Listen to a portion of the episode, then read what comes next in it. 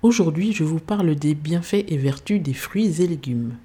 Salutations à tous, bonjour ou bonsoir selon l'heure à laquelle vous écouterez cet épisode. Vous êtes bien sur Maïcha Nutrition Cuisine, le podcast 100% afro-végétal, sur toutes vos plateformes de podcast. Aujourd'hui, au moment où j'enregistre cet épisode, nous sommes le 4 février, journée mondiale de lutte contre le cancer. Et donc à cette occasion, j'ai décidé de faire un épisode traitant de tous les bienfaits et vertus des fruits et légumes selon leur couleur. Parce que c'est beaucoup plus simple que de mémoriser les vertus et les bienfaits pour notre corps en fonction de chaque légume spécifiquement. Beaucoup d'entre vous ont dû peut-être entendre cette expression en anglais Eat the rainbow, manger aux couleurs de l'arc-en-ciel. Donc c'est ça un peu le principe. Très simple qu'il suffit de manger tous les jours des légumes en consommant un maximum de couleurs différentes. Je vais commencer donc par les fruits et légumes de couleur verte. Leur propriété principale, c'est que c'est riche en vitamine B9. La vitamine B9, c'est ce qu'on appelle aussi acide folique. On l'entend beaucoup parler aussi, notamment en cas de grossesse, parce que c'est celle qui est très recommandée. C'est bon pour la santé des cellules, pour le développement cérébral chez le fœtus. Et il y a aussi une action très forte préventive anti-cancer dans les légumes verts, notamment les légumes de la famille des choux et du brocoli. Alors tout ce qui est chou kale, brocoli, la roquette aussi, c'est de la même famille. Le chou blanc, le chou rouge ont une action anti-cancéreuse. Cela régule aussi le taux de cholestérol, donc qui aide à préserver un poids stable, à réguler aussi le transit avec la richesse en fibres et cela améliore de manière générale le système immunitaire et la vitalité de manger des légumes verts. Alors pour cuisiner les légumes verts, les recettes ne manquent pas.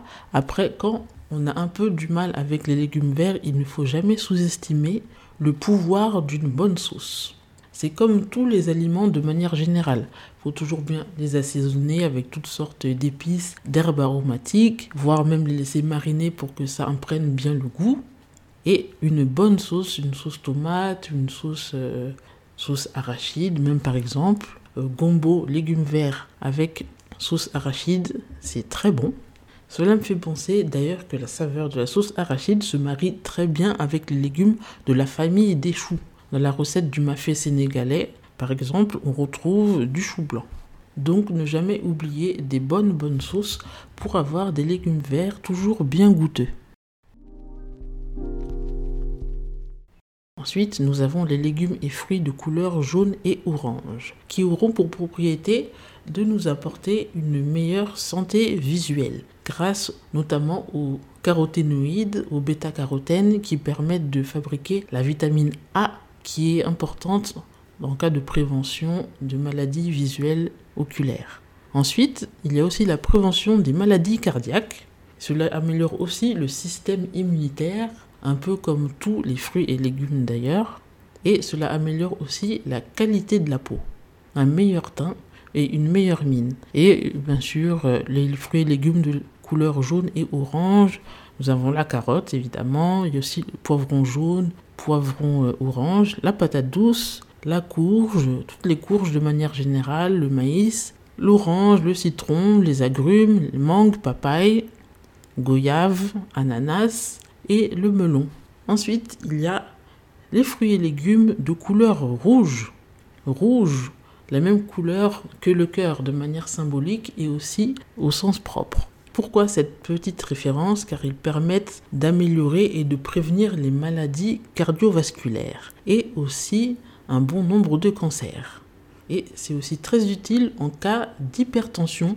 D'ailleurs, dans la couleur rouge, on peut noter aussi, bon, c'est une fleur, mais la fleur d'hibiscus permet de lutter contre l'hypertension, entre autres choses. Et les fruits et légumes rouges sont aussi très riches en antioxydants qui permettent de ralentir le vieillissement des cellules, comme un peu un anti-âge, ça freine les dommages des radicaux libres, de manière interne et externe.